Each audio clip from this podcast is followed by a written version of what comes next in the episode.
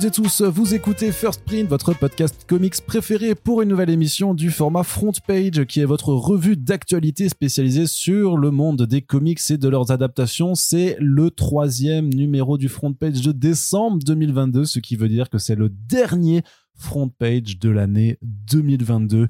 Il y en aura eu trois fois par mois et donc 36 en tout, en plus de quelques numéros spéciaux euh, consacrés notamment à la San Diego Comic Con ou la New York Comic Con. Corentin est avec moi, bien Ouais, ouais, entendu. Bonjour Corentin, Salut tu vas bien? Bah oui, ça va mieux, ça y est. J'ai fini le cycle. C'est bronchite, grippe et angine. J'ai fini le cycle. C'est vrai? Ouais, j'ai fini l'hiver. Le jeu de l'hiver, j'ai fini, j'ai battu le boss de fin. Oh, il y a encore le mois de janvier qui s'a- qui s'approche. Et Ça puis, va aller. avec le FIBD, t'inquiète pas, je pense que tu repartiras pour un autre cycle Oui. de, euh, de, cluster, allez. de nez bouché et tout ça. Euh, mais voilà, c'est déjà la dernière fois qu'on qu'on se retrouve pour 2022. Il n'y aura pas d'autres podcasts en, euh, en 2022. C'est le dernier des derniers de, de cette année. Ciel Est-ce que First Print, ça continue en 2023, Corentin? Bah, a priori, oui. Enfin, Ouais, tu crois? un- T'étais sûr? Ouais. Ah, je sais pas. Hein. Si, si, je suis sûr. Ah, ok, t'es sûr. Ok, très bien. T'es sûr? Ah, je sais pas. Ah, moi. T'es pas sûr? Bon, bah, on va, on va, on va commencer. Bah, on va Ok. commencer tout de suite. Bah voilà, c'était une riche année encore. On a sorti je ne sais pas combien d'émissions, on a reçu je ne sais pas combien de personnes et vous avez été je ne sais pas combien euh, à être euh, toujours Tu plus, sais rien du tout, plus quoi. nombreux à nous écouter. J'ai pas, j'ai pas regardé les, les chiffres euh, juste avant de faire le podcast, mais c'était tout Eh bah, simplement. bravo. Mais oui, bah je sais. Waouh Mais c'est la fin de l'année, tout le monde est en vacances, tout le monde se repose peut-être, je ne sais pas ce que vous faites, mais en tout cas on espère simplement que vous allez bien, que vous avez plaisir à nous suivre dans nos rendez-vous réguliers comme nos rendez-vous plus ponctuels. Et on vous rappelle que ce podcast ne serait rien sans vous, et donc on vous invite, si vous le pouvez, à nous soutenir de multiples façons, c'est-à-dire en partageant les podcasts sur les réseaux sociaux, en mettant des petites étoiles sur les euh, plateformes d'écoute, et bien entendu, si euh, il vous reste encore des étrennes de Noël, vous pouvez encore en profiter pour nous soutenir de façon pérenne avec notre page Tipeee qui est ouverte H24 et euh, dans laquelle vous avez toujours un lien dans les descriptions de nos podcasts. Ceci étant dit, Corentin, il faut qu'on parle un petit peu de comics puisque il y a toujours des annonces qui arrivent euh, de temps en temps et c'est notamment du côté de Comics Initiative qu'on a eu pas mal d'annonces de comics pour l'année 2023 avec des titres indés euh, qui nous viennent à la fois euh, de votre comics, mais aussi avec quel- quelques auteurs très connus dans ceux qui lisent euh, des comics indépendants, comme celui de Jonathan Hickman. Est-ce que tu peux un petit peu nous détailler les quatre titres qui ont été annoncés au cours des derniers jours de, de cette fin d'année? Et donc, on vous en reparlera évidemment à chaque fois quand il y aura une campagne, puisque c'est comme ça que la maison d'édition, elle procède. Et certains de ces titres avaient d'ailleurs été mentionnés par Michael Jérôme, le directeur euh, de euh, Comics Initiative, que nous avions reçu en podcast il n'y a pas si longtemps. Donc, on vous rappelle, hein, euh, il y a pas mal de super friends avec les éditeurs de comics. On a refait un petit peu le tour de France euh, des, des éditeurs qu'on va continuer en janvier 2023 avec notamment des personnes qu'on n'a pas encore reçues et qu'on a vraiment hâte d'aller retrouver. Et donc, bah, partagez ces podcasts et écoutez-le aussi si ça vous plaît. Ça vous permet d'en savoir un petit peu plus sur les coulisses du milieu de l'édition. Corentin, Ouh là là. je te disais donc, fais-nous un petit peu le débrief des euh, quatre titres qui ont été annoncés récemment parmi donc ces euh, éditions de, en français de travaux américains. D'accord. Euh, bah écoute, on va commencer par Red Mass for Mars. Yes. pas confondre avec Terraform Mars, qui est un super manga avec des cafards géants. Euh, Red Mass for Mars, donc, qui est une BD de Jonathan Hickman, et euh, Ryan Bodenheim, le regretté Ryan Bodenheim, qui est mort il y a quelques années, euh, qui est un vieux projet maintenant de Hickman qui date de la fin des années 2000, 2008, si je dis pas de bêtises. Euh, qui bah en fait raconte un c'est très compliqué à décrire. Enfin parce que pour synthétiser c'est une série en quatre numéros et une série de Hickman en quatre numéros. Ça ne veut pas dire que Hickman se retient de faire ce qu'il fait d'habitude. C'est-à-dire du gros world building avec beaucoup beaucoup beaucoup de couches d'épaisseur. Sauf que comme c'est très condensé c'est aussi un peu euh, compliqué à suivre et à identifier enfin à isoler des éléments très particuliers dans l'intrigue pour euh, la faire court on va essayer de simplement résumer ça comme ça c'est l'histoire d'un mec euh, qui- Ça, c'est une, blague commence de... toujours très bien voilà ça, c'est une blague de c'est Coluche. l'histoire d'un personnage principal qui euh, voit le futur et qui voit tout le futur. Il n'a pas des visions ou quoi, il voit en fait le futur en, en continu, sans discontinuer. Euh, et donc il avait prévu un petit peu à quoi ressemblerait la Terre euh, après une série de catastrophes naturelles, qu'elles soient écologiques, euh, épidémiques, euh, militaires, terroristes, etc., etc.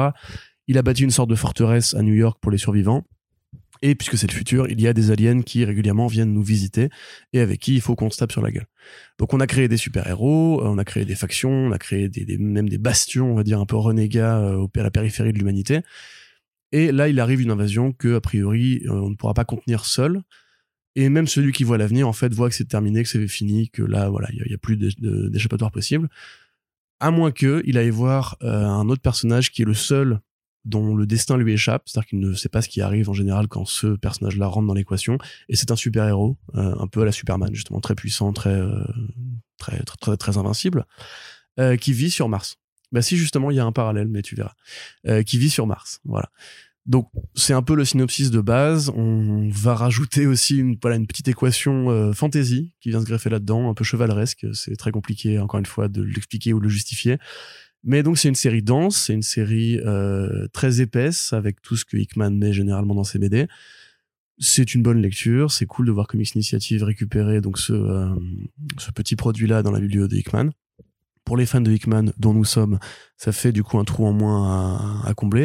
Et il y a d'autres titres en plus que Hickman avait fait euh, avec Bodenheim, pas que en plus, euh, en indépendant, qu'on pourrait imaginer comme initiative récupérée à terme. Il n'y a pas de God is Dead ou un truc comme ça? Alors il y a God is Dead, il y a euh, Lying and Living, je crois. Enfin, il y a d'autres Vraiment, c'est assez compliqué à énumérer. Alors, The Dying and the Dead, par contre, ça, ça avait été édité chez Glénat. Pas The Dying and the Dead, je confonds avec autre chose, mais bref, peu importe. Donc, voilà. Donc, ça fait du Hickman en France, on est content. Après, Otley, en plus, et Grizzly Sharks, ça fait quand même deux noms importants hein, du marché des comics qui arrivent euh, chez Comics Initiative. Donc, très bien, tant mieux. À côté de ça, ils soignent toujours leur, euh, leur petit pan euh, de comics jeunesse avec deux projets qui viennent en plus s'ajouter à deux titres qu'ils avaient déjà édités puisque c'est les équipes créatives qu'on connaît bien.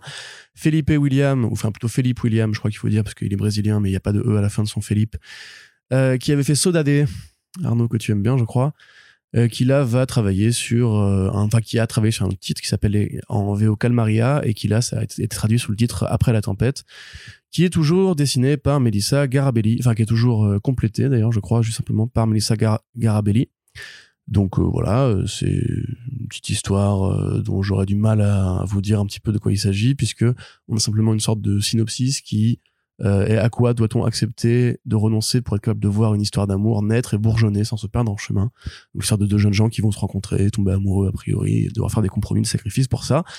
Un titre jeunesse donc, et le deuxième qui est Wonder City par Jared Klum, qui lui avait fait Cody. Oui et euh, qui n'est pas au scénario et au dessin cette fois-ci parce qu'il est euh, le enfin la BD est écrite par Victor Fusté. Voilà, tu veux en, tu veux en parler peut-être Non non, juste que Cody c'était très très très très bien. Voilà, donc c'est l'histoire de, de jeunes filles, jeunes femmes dans un New York euh, années 80 façon euh, cinéma Amblin euh, qui vont essayer de d'endiguer une invasion de zombies. Voilà, les références cités vont évidemment chercher du côté de Stranger Things, du côté de Spielberg, etc., etc. Un titre jeunesse qui a l'air très joli, des, des planches qu'on avait déjà vues. Donc voilà, ça c'est pour le côté ado, ado adulte, on va dire, selon un adulte qui veut revenir en enfance ou pas. Et euh, on termine avec la dernière fournée, puisqu'il y a trois titres qui ont été annoncés ensuite à trois jours d'intervalle chacun. On a Mindset. Arnaud Mindset, on en a déjà parlé, non? Je crois. Hein J'ai la mémoire qui semble. J'ai la mémoire qui flanche. Eh ben c'est mais moi je reste tranquille. C'est Zach Kaplan, euh, scénario Zach Kaplan, donc un des grands fournisseurs de séries, euh, un des SF, SF ouais. aujourd'hui avec Port of Earth, avec Eclipse, avec Metal Society. C'est vrai que Port of Earth, du coup, je, je, me dis qu'il ce serait bien de le ramener aussi parce que c'était vraiment très très chouette comme concept. Oui, oui, bah, il avait un contrat avec Skybound pour livrer en fait des, des, des nouveautés indé. Ouais, mais euh, Port of Earth c'était chez Top Cow de mémoire. Oui, oui mais bah, Eclipse en l'occurrence c'était chez Skybound et je mm. crois que Metal aussi. Ah non, mais t'étais peut-être chez Volt justement. Mais donc voilà, c'est un grand euh, créateur de monde là encore qui va toujours imaginer des sociétés un peu space up, un peu euh, très futuristes. Là, c'est moins le cas. C'est une histoire qui va plus chercher dans le social network ou euh, plutôt non, plutôt Black Mirror. Voilà, parce que c'est en fait un, un, monde contemporain avec des smartphones, des tablettes, des ordinateurs et un ingénieur en, informatique qui va devenir milliardaire en créant un logiciel qui permet de contrôler l'esprit des gens, donc le mind control. Voilà, donc c'est euh, John Jefferson au, euh, au dessin, euh, personne qui était le coloriste de Blue and Green qui arrive bientôt en VF chez iComics. Donc euh, Blue Green, on en a déjà parlé, on vous avait dit à quel point c'était très beau et les couleurs de personne n'y étaient pas pour rien. C'est aussi un pote de Martin Simmons qui euh, parce qu'il a déjà fait l'école des variantes cover pour euh, Department of Truth et Simon s'est signé une couverture variante pour le premier numéro de Mindset donc c'est un peu la même famille d'enfants euh, cachés de Bill Sienkiewicz qui a décidément beaucoup bourlingué à travers le monde avant de se marier Euh, donc voilà, c'est. Tu vas te prendre une pla- un procès en diffamation. non, non, mais je veux dire, graphiquement, bien sûr, hein, je, euh, Sienkiewicz n'a pas vraiment enfanté les mamans de ses, ses différents artistes. Encore que, on ne sait pas, peut-être que chacun veut rendre hommage à son père caché, on ne sait pas. Voilà, Ça ne te regarde pas, Corentin. Mais donc voilà, c'est un super euh, projet en tout cas au niveau graphique, une vraie série d'horreur euh, atmosphérique, on va dire, avec justement ce côté très thriller, enfin techno-thriller, surréaliste, parce que c'est vraiment un style de, graphique surréaliste. Si vous êtes fan de Sienkiewicz, comme moi, il faut y aller, euh, parce que c'est voilà, très très beau. Euh, ensuite, on a Backtrack euh, de Brian Jones, pas Brian Jones, et Jake, Jake Elphick, donc voilà, qui, qui a un nom très, très RPG. Donc là, il s'agit d'une course à la mort, où en fait, une ancienne pilote, comment dire, un peu, tu vois, un, un driver, le mec, le fait que le, pilote aide les braqueurs à s'enfuir, etc. Voilà, je sais pas comment ça doit avoir un nom, c'est Ice Pilot en, anglais. Euh, donc un- une pilote qui, était dans le banditisme, euh, qui au cours d'une opération a perdu euh, ses proches et qui un jour le diable, on va dire une sorte de diable, frappe à sa porte et lui dit si tu veux on fait un contrat toi et moi. Tu participes à une course de folie et en échange je te rends, je rends la vie à tes, à tes anciens amis. Donc voilà, la course en question va l'emmener pays des dinosaures. Voilà. Et donc plein de plein de pilotes un peu un peu shady comme ça vont participer à la course. Évidemment, le but n'a pas être forcément d'arriver premier, mais surtout de, survivre aux, aux, échauffourées qui se préparent en chemin. Donc ça, c'est un projet effectivement de de de de de de, de, de qui d'ailleurs Qui c'est qui a édité ça en VO Je sais même plus. C'est pas Volt c'est peut-être Ah, Volt. C'est soit Volt, soit c'est Scout Comics. Ça peut être Scout Comics. euh, Sinon, C'est Oni. C'est Oni. Bah, ça n'a rien à voir. Voilà. Ah ouais, Après, Oni, on est dans les, dans petites maisons d'édition euh, Voilà, américaines. euh, voilà. Et verbatim de Patton Oswalt, qui euh, lit tous les comics qui sortent tous les mois. Ouais. Euh, et enfin voilà le dernier, c'est donc Verse qui là pour le coup est une euh, autre création de Volt Comics. C'est une petite saga, une petite saga de fantasy en trois tomes, en trois romans graphiques même pour être précis, euh, qui raconte l'histoire d'un jeune forgeron qui ressemble un petit peu à Link de Zelda, qui euh, bah, quitte son village pour devenir forgeron, enfin pour euh, apprendre euh, le métier de forgeron sur la route, et qui va rencontrer une jeune femme qui a des cornes à la place de la tête, comme les créatures fantastiques de ce monde-là, qui s'appelle les Vels. Euh, c'est un monde un petit peu à la Ascender où en fait la magie a disparu et où les, les humains bah, du coup ont appris à faire sans. Sauf que les Vels, qui sont des monstres qui attaquent régulièrement les humains, eux sont dotés de magie. Et la jeune femme en question, qui ressemble aux Vels, n'est pas forcément une Vel, mais qui elle, a- elle a aussi des pouvoirs magiques, des sortilèges et compagnie. C'est plutôt joli, ça ressemble un petit peu à Zoc graphiquement au niveau des paysages pour ceux qui voient. Euh, c'est très forestier, c'est très médiéval classique, c'est très joli aussi, ça fait très franco-belge, très européen. Euh, voilà, que ça a reçu pas mal, pareil, pas mal de, de comment dirais-je, de verbatim euh, de différents auteurs qui trouvent ça, qui trouvent Ouais. ça effectivement très intéressant. Un bon accueil critique outre-Atlantique. C'est ça, et apparemment c'est euh, une des sagas à suivre en fantasy en comics actuellement. Donc euh, une belle fournée, il y a de tout. Euh, Il y a de l'horreur, il y a de la science-fiction, il y a de la fantasy, il y a des grands auteurs, il y a des BD jeunesse, un catalogue complet qui est bien et que j'ai beaucoup parlé déjà pour un début de podcast. Ouais. Donc n'hésitez pas, moi dans, dans le tas, je vous recommanderais peut-être plutôt Barren Mass, For Mars, euh, vu notre euh, auditorat, et vous savez qu'on aime bien Rickman et vous aussi a priori. Pareil pour Mindset, on a probablement pas mal de fans de Sienkiewicz dans nos rangs et donc il est important de continuer à suivre les héritiers euh, euh, volontaires ou involontaires. Et euh, Backtrack, voilà, c'est plus du comics un peu à la Skybound, euh, voilà, avec un, un high concept euh, et beaucoup de violence et des dinosaures. Donc, c'est forcément bien. Et bah, pour, si vous êtes parents, toujours pareil, n'hésitez pas à jeter un œil du côté des comics jeunesse. Il y a certainement des choses qui pourraient plaire à vos petits enfants. Très à vos bien. enfants, qu'ils soient petits ou grands d'ailleurs. Il y a peut-être des enfants qui sont très grands pour leur âge. Ouais. Vous savez que c'est quand même vos enfants, ils sont petits. Donc voilà. Super, super. Merci beaucoup, Corentin, pour ce dé- J'ai pas étudié le marketing à la fac. hein, Ouais. je- non, non, mais je te remercie pour ce débrief euh, très intéressant euh, qui permet d'en savoir un peu plus donc sur ces titres qui arriveront euh, donc euh, tour à tour l'année prochaine. De quoi vous rappeler également qu'en début d'année, en mars de mémoire, il y a Colder de Paul Tobin et Juan Ferreira, un titre pas. qui est vachement bien et terrible. qui, ah, qui est super Mhm. cool et qu'il faudra Je soutenir- plutôt en VO, je pense. soutenir qu'il faudra soutenir également et j'en profite pour te dire Corentin que euh, ça fait partie de mes bonnes résolutions de 2023 d'arrêter les blagues définitivement il n'y aura plus d'humour dans ce podcast mais pour que tu comprennes à quel point euh, les, les podcasts vont être Qui est dupe Dites-nous dans les vont commentaires. être agréables. Je te note un peu toutes les blagues là que, auxquelles on a échappé parce que quand tu Ouais. parlais de Fournet, j'avais envie de faire Xavier Fournet. Euh, quand tu as dit le forgeron, je voulais faire Hakim le fils du forgeron. Et quand tu parlais d'une BD forestier, je voulais dire Maxime le forestier. Donc vraiment, tu vois, Ah oui. est- ah bah oui, oui, Mais du a- coup, tu les fais quand même. bah non, mais je t'explique, je, je- Ça arrive pas à les garder à l'intérieur. je t'explique juste ce à quoi tu as échappé oui. pour que tu en prennes Sur quoi le monde de l'humour a échappé. Voilà, que tu, tu, tu en prennes conscience. Très bien. Donc du côté euh, d'autres annonces, il y a aussi euh, Black River Comics qu'on a également reçu il y a quelques temps euh, en Super Friends et donc euh, c'est euh, voilà, c'est on fait euh, le débrief dans les front pages si jamais vous n'aviez pas écouté ces Super Friends parce que vous n'en avez pas l'envie ou pas le temps. C'est ce qui c'est c'est c'est euh, c'est- Super Friends. c'est ce qui vous arrange. Enfin c'est on ne juge pas, on ne juge pas, mais on vous juge un Si, on juge. on juge quand même un peu. Hein. On Fait, oh comment ça vous n'avez pas trop Ouais, T'écoutes pas tous les podcasts qui sortent à l'instant même où ils sont sortis? Mais c'est n'importe quoi. T'es pas un vrai fan Voilà, je sais qu'en plus il y a des gens qui comme ça en vrai. hein. Voilà, je, pas de dédicace à ceux qui, qui adorent nos voix de, je cite, dégénérés. C'est mes parents, on vous aime quand même. Mais ce que je veux dire, c'est que donc Black River continue. On vous a parlé des titres indés qui arrivent et qui nous intéressent le plus. Et par contre, il y a aussi des titres de licence puisque euh, la maison d'édition va continuer Qui nous d'ex- intéresse moins. d'exploiter. Alors oui, qui nous intéresse moins dans ce cas-là, mais euh, pareil, je suis toujours surpris parce que moi je me dis euh, non non mais Corentin c'est un, un vrai constat, c'est que euh, quand je fais ce genre d'article, je me dis bon je le rédige parce qu'il faut aussi le rédiger parce que ça fait partie d'une actualité. et Il y a plein d'articles sur lesquels parfois je rédige qui m'intéressent pas forcément, mais après je vois dans les réactions des, euh, des lecteurs et des commentaires sur les réseaux sociaux que en fait bah, il y a des gens que ça intéresse vraiment. Donc euh, Bah oui, mais bien sûr.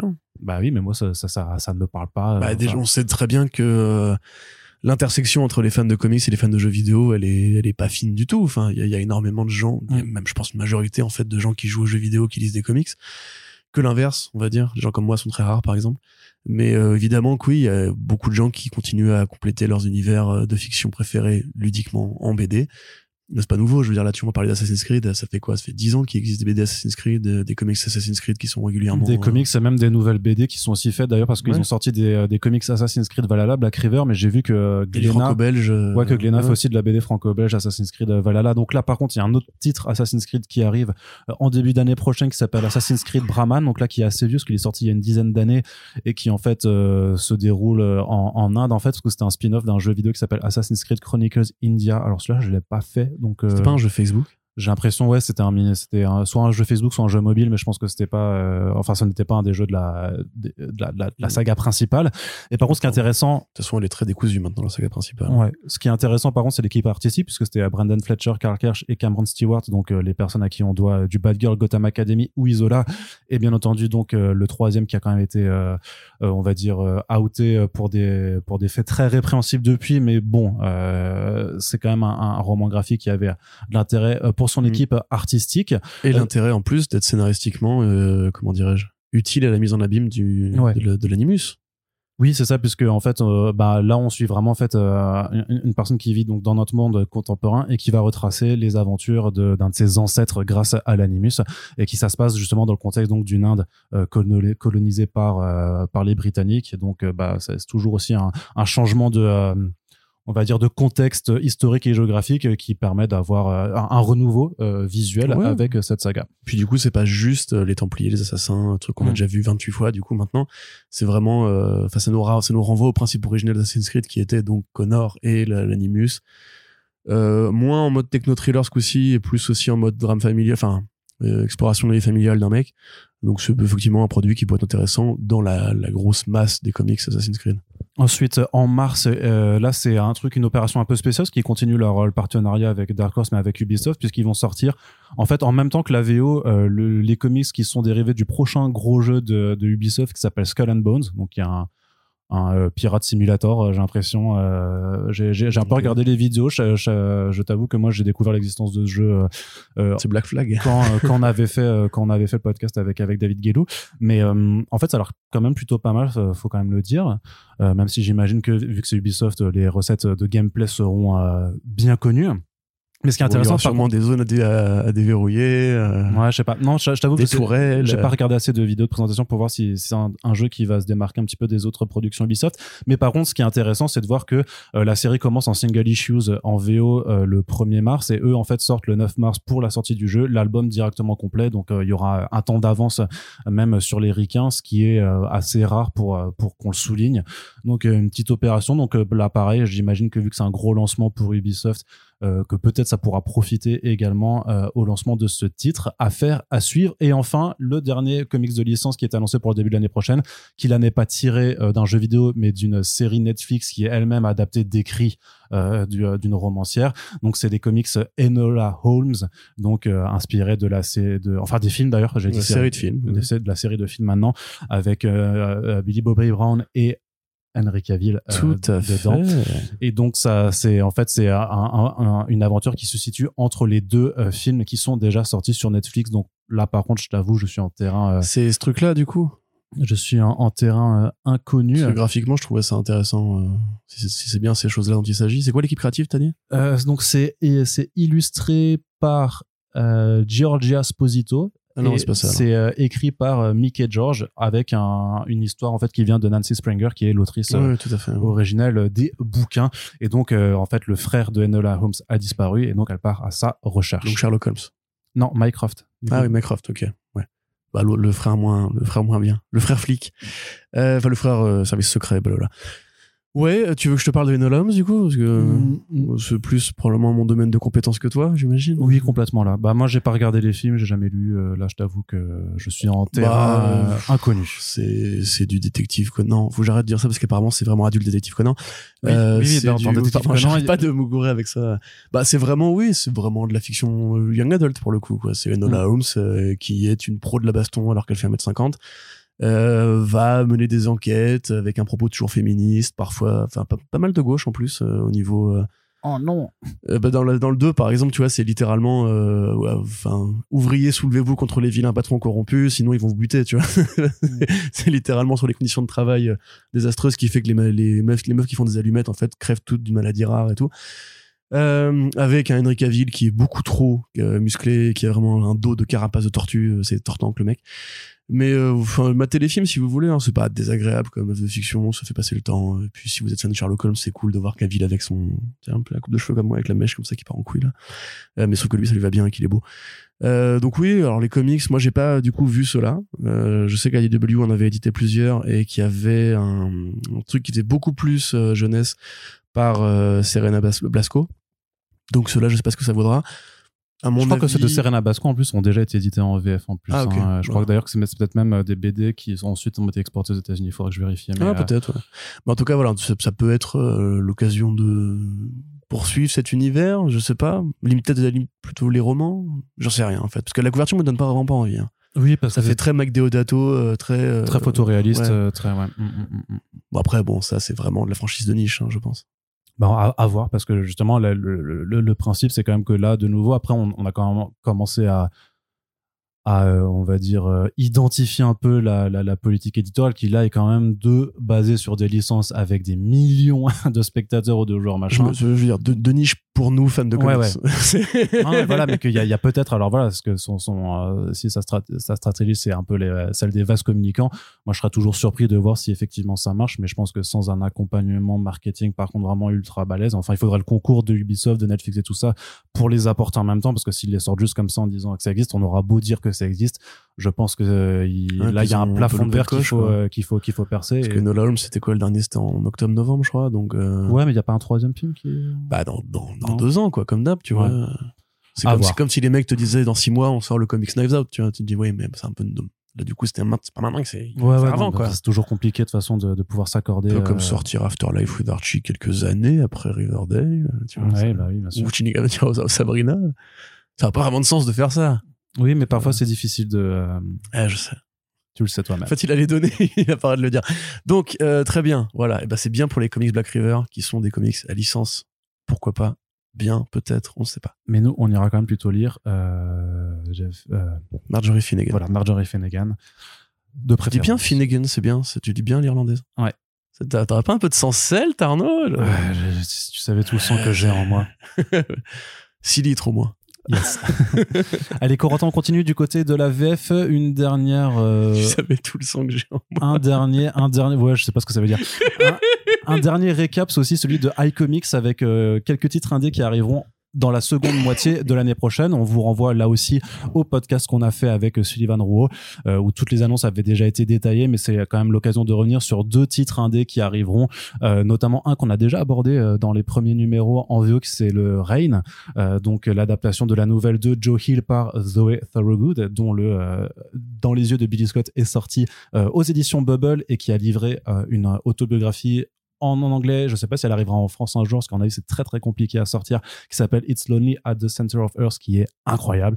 Il faudra un jour que je vous en reparle euh, et que je, vous fasse, mon laïus de pourquoi c'est trop incroyable. Mais euh, si vous avez une fibre artistique et que vous avez connu la dépression, c'est la BD qu'il vous faut. J'ai pas meilleur euh, tagline marketing pour vous la proposer, mais vraiment euh, c'est une BD qui est incroyable. Mais donc ça, ça arrive et c'était déjà euh, plutôt joli parce qu'elle commençait déjà à affirmer son style euh, par rapport à Billy Scott où elle se cherche encore un petit peu on va dire par rapport au fait bah, que c'est une artiste qui est très très jeune encore à l'heure actuelle hein. elle a déjà sorti du coup euh, quand même euh, 3-4 BD en, à l'âge de 24 ans donc c'est quand même assez assez impressionnant et aussi surtout forcément un de, une de mes plus grosses attentes de l'année prochaine et qui commence en janvier euh, 2023 chez Image Comics ce sera le Immortal Sergeant de Joe Kelly et J.K. Nimura donc la Dream Team de I Kill Giants dont on a aussi parlé dans un front page puisque le titre avait été annoncé euh, voilà il y a pas si longtemps euh, pour la VO. Donc ça arrivera en VF je pense pas que j'arriverai à attendre euh, la VF de iComics pour déjà me, ruer sur les single issues. Mais voilà le programme de iComics au final en indé c'est quand même très peu de titres avec Blue and Green le We Only Find Them When They're Dead tome 3 Rain et euh, Immortal Sergeant, mais pour le coup, ça va être compliqué de pas vous dire de vous ruer sur euh, chacun de ces albums, puisque bah euh, c'est trois, trois, à mon sens, trois très bons titres qui devraient figurer dans vos bibliothèques. Corentin, est-ce que tu valides ce jugement? Euh, bah, moi, Rain, franchement, je vais le dire très tout net, j'ai pas aimé ce- cet album, que j'ai lu en entier, pour le coup. Euh, je préfère, en fait, paradoxalement, ce- le style de Billy Scott. Ah ouais? Euh, Graphiquement, ouais, je trouve ça plus punk, plus, plus électrique, plus énergique. Euh, mais c'est que mon avis. Je sais que vous êtes très nombreux déjà à avoir découvert le, le travail de Toro Good et euh, T'as pas lu encore euh, It's Lonely, j'imagine? Pas encore, non. Ouais, faut que je te le passe. Donc euh, voilà. Euh, Immortal Sergeant, j'ai pas lu non plus. Donc non, je mais ça, de toute façon, on n'a pas lu, mais c'est juste sur le principe de base, Ouais, c'est oui. l'équipe créative d'une très bonne BD. Drake et donc, Giant voilà. qui était génial effectivement et euh, Nimura qui avait fait un autre truc chez Panel Syndicate qui était très bien Oui. dont j'ai oublié le nom tout de suite Euh, et évidemment Blue and Green qui pour moi sera probablement l'un des euh, l'une des lectures de l'année Euh, il faut y aller les gars n'ayez pas peur c'est bien c'est bien la BD pour adultes aussi quand il y a des thématiques un peu horreur biographique musicale etc le monde n'est pas fait que de super-héros, c'est très bien les super-héros aussi, mais de temps en temps il faut être curieux, donner sa chance, donner sa chance au produit, écoutez vraiment le comic, le podcast, pardon, avec euh, Sullivan et vous verrez euh, qu'ils ont besoin aussi d'être soutenus cette année parce que bah, le marché des comics va mal. Euh, le marché du papier en général va mal. Ouais, c'est tout le secteur, c'est tout le voilà. secteur BD qui va de toute façon, je pense, euh, avoir une drôle de gueule en 2023 parce que il y a beaucoup de choses euh, qui se passent avec les crises, euh, les, les coûts qui augmentent, mais aussi même en fait le, le fait que l'explosion un peu de, de la consommation de BD ou de l'achat de BD, de manga et tout ça qu'on a vu en 2020-2021, c'était une anomalie et que maintenant le retour à la normale va être un peu difficile, d'autant plus que bah, beaucoup d'éditeurs aussi ont, ont- ont vu les courbes ascendantes et donc ont voulu un petit peu euh, se ruer dedans et maintenant il y a le contre-coup qui arrive donc euh, voilà et euh, Comme d'hab, ouais mais c'est c'est marrant. donc et donc, donc forcément il va y avoir des des, des réductions de, de de tirages ou du nombre de sorties par année de certains éditeurs c'est augmentation de tarifs. c'est toujours les indés qui qui payent le plus je pense les les dépôts cassés donc ça on, on vous invitera comme toujours à à vraiment euh, Enfin voilà, c'est de, de, de choisir comme toujours, c'est essayer de choisir un petit peu les lectures qui, euh, qui méritent peut-être le plus d'être soutenues en, en, en termes d'achat, parce que sinon il y a toujours le, le, le prêt et l'emprunt aux bibliothèques, notamment pour tout ce qui est mainstream, vraiment euh, emprunté plutôt que plutôt plutôt qu'acheté, je, je dirais. Mais euh, voilà, Ouais. chacun fera comme il le peut, mais euh, on essaiera comme toujours avec First Print de mettre en avant surtout euh, des lectures qui en indé comme en mainstream valent le coup, surtout pour le travail artistique Voilà. qui est derrière. C'est si vous voulez peut-être faire l'économie d'un tome de super-héros que vous savez un peu chancelant cette année, c'est peut-être le le moment voilà d'essayer. Après, euh, Blue and Green c'est particulier, hein, c'est pas pour tout le monde. euh, il faut avoir une certaine euh, euh, envie d'aller dans ce genre de territoire parce que évidemment c'est pas du tout ce qu'on a, ce qu'on est, ce qu'on identifie comme du comics. Tu vois, le comics, il y a Ah plus oui, cette, sûr, cette dimension de divertissement, etc. les gens qui lisent du Batman tous les mois et qui nous écoutent parce qu'on parle parfois de Batman ou parce qu'ils sont curieux du reste du marché, évidemment, c'est peut-être pas fait pour vous. Euh, après, bon, moi, je considère que la BD c'est un art et comme le cinéma, on peut pas aller voir que des blockbusters, sinon on se fait chier au bout d'un moment et notre cerveau diminue en taille. Euh, donc euh, voilà, et il faut aussi. Après, moi, j'ai vraiment beaucoup aimé cette BD, donc j'aurais du mal à vous dire euh, de passer à côté, mais comme dit Arnaud, voilà. Après, on pourrait aussi considérer que l'achat maintenant, comme il va devenir de plus en plus rare, vu qu'il y aura ces problématiques de prix et que l'offre va se raréfier, c'est le moment effectivement de faire des, Bah, passera- des tab- tableurs graffeurs sur qu'est-ce qui va être le plus important Ouais. à défendre euh, euh, sur une année compliquée. Ça Quoi. dépendra des maisons d'édition sur la, raré- la raréfaction, je pense. Mais Oui, non, non, mais bien sûr. Mais moi, je sais déjà quels albums de Panini je vais pas acheter cette année. Si tu veux, si je peux me permettre de dire ça. Euh, par contre, à l'inverse, voilà, si vous voulez peut-être lire beaucoup de super-héros d'un seul coup, prenez toute la collection des super-héroïnes. Et après, s'il vous reste un peu de fric, achetez Blue and Green ou un truc un peu plus difficile à, que vous, que vous savez, plus fragile dans- sur le marché.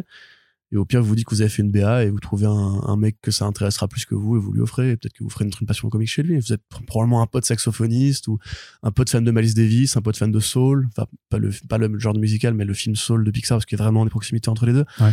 Ou alors un fan de Sienkiewicz, un fan de Dave McKean. Parmi vos parents, peut-être que vous avez un, un vieux papa ronchon qui ne jure que par euh, Electra Assassin, je ne sais pas. Mais euh, voilà, enfin, en tout cas, c'est, à mon avis, c'est le moment effectivement de défendre ce genre de projet-là. Euh, et du coup, bah, ça répond à ta question, peut-être, qui, euh, Mhm. sur le planning de. non, mais j'ai vu que, t'avais- que tu mentionnais les super-héroïnes. Tu voulais placer quelque chose sur les. euh, Oui, alors effectivement, plutôt une bonne nouvelle pour contrebalancer ce constat un peu triste sur le marché. Euh, Panini Comics, finalement, a décidé de changer les deux couvertures des albums She-Hulk et Black Widow. euh, dont on avait parlé au dernier podcast. Donc, euh, face à la pression populaire, je ne sais pas, en tout cas, parce qu'ils ont probablement dû se rendre compte qu'effectivement, c'était un peu dommage de mettre en avant un- précisément le, le, le J. Scott Campbell pour un album qui, qui ressemblait pas du tout à ça euh, dans Black Widow. Bon, pour She-Hulk, effectivement, c'était un style qui était beaucoup trop badass et sérieux par rapport au ton de la série de Dan Slott. Et effectivement, si tu veux du She-Hulk badass et sérieux, c'est pas là que tu vas. Euh, tu vas plutôt aller voir Aaron sur les Avengers ou quoi. Donc euh, c'est plutôt chouette effectivement de voir que l'éditeur se remet en question et écoute son public euh, quand il y a ce genre de critiques parce que après tout elles sont saines. Euh, moi je trouve ça beaucoup mieux finalement, euh, même juste pas par euh, choix personnel, enfin par esthétique, goût esthétique personnel, je trouve ça mieux en fait la, la cover de Casagrande que. Du coup, c'est pas une euh, cover parce qu'elle a pas fait de cover. En fait, c'est- Oui. ils ont pris un dessin qu'ils ont détouré pour le mettre pour en faire une couverture. bah, comme ils font d'habitude pour les. euh, Non, pas tout le temps. Cette collection là non? Non, pas tout le temps. Parfois, c'était des covers. Après, c'est vrai que sur celle de. Bah, maintenant, parce que même sur la Mighty Thor, je crois que c'est un- une cover de d'Otterman, mais qu'ils ont, ils ont enlevé le personnage. Mais c'est vrai qu'ils ils vont à l'économie. Mais là, pour le coup, Casagrande, elle fait- c'était Adam Hughes qui faisait les covers pour la série. fait. Donc là, ils ont pris par contre un dessin de, de. Mais- Celle de Hughes était, était bien aussi, tu vois, pour le coup. Hughes, il- il- enfin Adam Hughes, Hughes ou Hughes? Je sais pas. Bon, moi je veux dire Hughes, voilà, parce que je suis français. Euh, Adam Hughes, euh, ses covers étaient jolis, même si lui, il va aussi parfois dans, le- dans le sexy ou dans le, le glamour, on va Il dire. fait plutôt. pas le- la torsion de bac. euh, là, le. Ouais, puis ça, ça reste, euh, ça reste, je pense, plus proche de ce que attendrait un, un jeune lectorat féminin qui voudrait se mettre à Black Widow que effectivement Campbell qui parle à ce vieux public de lecteurs, enfin ces lecteurs en fait classiques euh, des comics euh, d'hier. D'ailleurs, en plus, il produit, il produit plus grand chose dans le présent à part des couvertures, hein, en même temps, Scott Campbell. Euh, donc Ouais, finalement, non, moi je trouve, je trouve que c'est une bonne chose, une bonne décision, et euh, bah, je trouve ça agréable, tu vois, de voir Mm. que le lectorat parfois est suivi. euh, Ce qui est, Sur ce choix qui- ce qui- esthétiques. ce qui est relativement, ouais, sur des choix esthétiques, parce que, y a- y a- sur, y a- parce que le lectorat Oui, oui, non, te dira qu'ils font, qu'ils font sûr. beaucoup de retours et que l'éditeur n'écoute pas forcément à, à chaque fois, quoi. Donc, Mais surtout, c'est juste bien parce que la, la collection, encore une fois, à petit prix, moi, je trouve que elle fait un très bon travail de fab, euh, en tout cas pour les covers, avec ce fond unique, que je trouve encore une fois très agréable. Et j'aimerais que les autres départements de Panini s'inspirent de ce minimalisme et de ce- cette épuration euh, qui parfois fait du bien. Hmm. Voilà. Il n'y a pas que Alex Ross et euh, les must-have. C'est vrai. Allez, Corentin, on passe maintenant du côté de la VO et je vais continuer de, de- de te donner la parole un petit peu, puisque là, on parle de Jeff Lemire qui retrouve Gabriel Volta, donc avec qui il avait fait Sentient pour l'éditeur TKO, qui d'ailleurs est arrivé en VF chez Panini, et donc il se retrouve pour un titre qui s'appelle Phantom Road, qui sera Jeff Lemire oblige de l'horreur. Parce qu'il fait beaucoup d'horreur quand même ces derniers temps, euh, Jeff Lemire. Oui. Après, il fait beaucoup de trucs en général, quoi. Mais... Euh, c'est pas forcément de l'horreur, euh, horreur. Hein. C'est, plus de l'épouvante, on va dire, ou de l'ésotérisme. Ah, monsieur veut jouer sur les mots. Mais non, mais horreur, les gens vont s'imaginer qu'il y a des têtes coupées et tout. euh, Mais non, mais on les, sait pas. les- les gens savent très bien que l'horreur est multiple. a priori, c'est plutôt même du high concept. Dans le sens où, donc, c'est l'histoire d'une, euh, d'un routier, euh, qui voit devant lui une jeune femme qui pile et qui a un accident de voiture, donc sur une route américaine classique. Euh, il va la l'aider, il va voir ce qui, lui est arrivé, et elle lui dit qu'un objet est apparu au milieu de la route, un objet qui ressemble à une sorte de, de plante champignon. Quand il touche cette plante, euh, s'active une sorte de passage, euh, alors dimensionnel, on ne sait pas, ou peut-être juste surréaliste, surnaturel, euh, euh, très étrange. Et partant de là, c'est euh, un voyage entre ces deux personnages, à travers un monde cauchemardesque, aux portes de la réalité, etc., etc. Donc, euh, on ne sait pas trop exactement ce que ça va donner. Ce que dit Lemire, c'est qu'il voulait tra- travailler avec Walta depuis Sentient. Et effectivement, c'était un très bon album. Sentient, c'était très beau. euh, C'était une façon intéressante de de laisser le dessinateur faire à la place du scénariste parce que Sentient c'était pas trop dans le côté euh, pédagogique on va dire parce qu'en général Lemire aime bien poser des allégories sur l'enfance. Qui sont très évidentes très rentre dedans. Là comme ça passait plus par un côté euh, un peu film de science-fiction moderne vous voyez avec ce côté euh, interstellar ce côté euh, The Martian et tout euh, c'était vraiment de la science-fiction un peu posée un peu ancrée. C'était une belle réussite ça avait été nominé euh, enfin sélectionné aux Eisner je crois oui ça va Non, mais pas non, moi, je m'en fous. Voilà. Euh, ça avait été sélectionné aux Eisner Awards, il me semble, dans la catégorie meilleur roman graphique. Donc effectivement, on attendait impatiemment le retour de leur de, collabora- de cette collaboration de deux euh, de grands créateurs. On sait que Lemire par- marche beaucoup par duo de toute façon avec euh, Sorrentino, avec euh, Nguyen, avec Camille Lennox. Euh, et maintenant donc avec euh, bah, Gabriel Walta. Donc c'est plutôt chouette. Ils disent que ça va être un projet euh, très ambitieux. Et ils citent comme référent Preacher, Walking Dead et Sandman. Bon, Sandman, on imagine pour le côté euh, Ésotérique. ésotérique.